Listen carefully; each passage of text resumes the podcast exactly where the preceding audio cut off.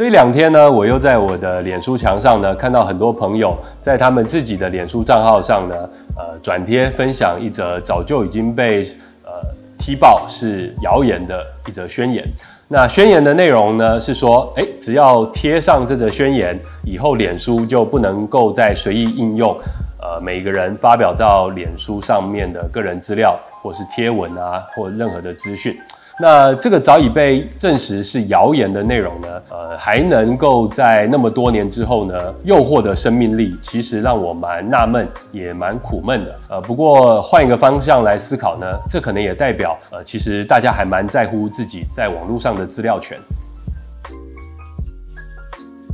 我是从二零一六年年中开始呢，每一季会针对我在脸书上的使用行为呢，进行一个月或是更长的罢工以及代工。这样的行动呢，我视之为对自己的一种挑战，也是一种实验。有的月份呢，我则是不用脸书，但是会把时间拿去用在一些我比较陌生的 App，像是 Instagram 或是 TikTok 等等，想要试试看能否了解在上头运作的逻辑。有的时候呢，我会事先预告，跟我的朋友啊，还有我的工作伙伴啊，呃，跟他们说我接下来会有一段时间都不在脸书上哦，请透过其他的方式跟我联络。有的时候呢，我则是一声不吭，直接离线。而从今年的四月十六号开始呢，我的做法则是连续三个月都不更新自己的个人账号，改为在正规煮碗面这个脸书专业上呢，沉淀自己的想法，把自己的想法完整的透过长篇的文字来做清楚的表述。虽然说是实验跟挑战呢，但其实这个实验一点也不精确哈，我只能从个人这段时间的一些感受呢，来跟各位分享我体会到的一些事情。第一点。从二零零七年就开始使用脸书的我呢，到二零一六年之前呢，完全没有间断过。这十年的使用经验与我在罢工期间所体会到的感受呢，相较起来，我觉得脸书的确大大的降低了我的专注度以及我的认知能力。我行走坐卧、茶思饭想，几乎都在寻找下一则贴文可以用什么样的梗。这也让我在处事以及与人相处上面呢，变得比较急躁，容易膝反射，甚至很容易出口伤人。第二，我认为不只是我，像是专注力降低、认知能力下降、更容易急躁、更容易出口伤人等等的负面影响，其实也发生在脸书其他二十亿使用者身上。第三，我认为脸书其实很明白它的问题，但是它不打算改变。那我为何说我是在脸书上罢工与代工呢？我认为在能够快速积累影响力以及积累粉丝的这个脸书红利期已经过了之后呢，其实我们绝大多数的人在脸书上都只是脸书的无偿劳工而已。在这样的情况之下，却被各种因素制约着而无法停下来。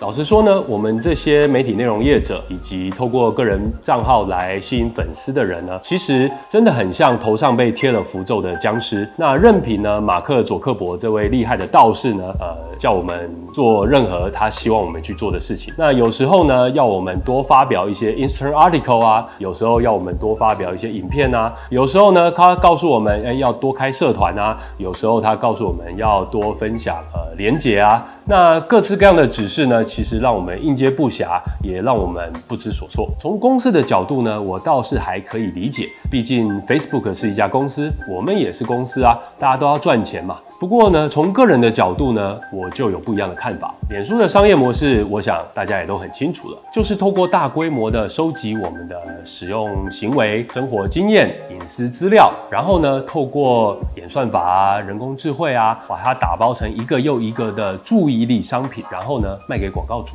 有一句话就是这么说的：当你使用免费的产品以及服务的时候呢，你就不是消费者，你就是商品。那这句话呢，其实也就是整个网际网路能够快速成长的一个关键。大家可能都听到耳朵长茧了。若要更准确的表示呢，我认为在脸书上，我们同时是消费者，也是商品，而且更是劳工。我认为这才是脸书厉害的地方，它创造了一个糅合三种角色、一个捉摸不清、难以定义的一个新。角色，这也让想要批判脸书的人啊，其实包括我在内哈，常常陷入一种矛盾以及迷惘。因为这样的矛盾、迷惘以及尴尬哈，所以要批评脸书呢，总是显得非常的无力。我又得靠脸书吃饭，我又觉得它有问题，而当我想要批评它的时候呢，又没有办法避开脸书来传播这些批评的意见。但如果我试着把三个角色分开来看，我或许就可以开始问三个很重要的问题。第一个问题，身为脸书的消费者，我能能够用优惠的价格买到我要的商品吗？第二个问题，身为脸书的商品，我希望继续这样的情况吗？我有选择吗？第三个问题，身为脸书的劳工，我有获得应有的待遇跟报酬吗？我对第一个问题的答案呢是，嗯，通常可以。好，从一个消费的角度，我的确可以，呃，买到合理的广告商品。我对第二个问题的答案呢，则是其实我不太想继续。我对第三个问题的答案呢，则是从来没有。脸书的演算法跟机制呢，鼓励了欺骗的文化，包括我们现在常见的假新闻、假账号以及假情绪等等，让人们的认知超载了，陷入了对立以及互砍的螺旋，让民主政治以及我们的社会互信都遭到了巨大的打击。身为脸书的劳工，我看着我自己以及许许多多其他跟我一样被脸书驱使的劳工，行走坐卧、吃喝拉撒都在符合脸书的要求，而我们还美其名为最佳化。整体向下的趋势呢，令我非常的忧虑以及以及焦虑哈。那么，身为劳工的我，能做出合理的判断，就是开始展开罢工以及代工。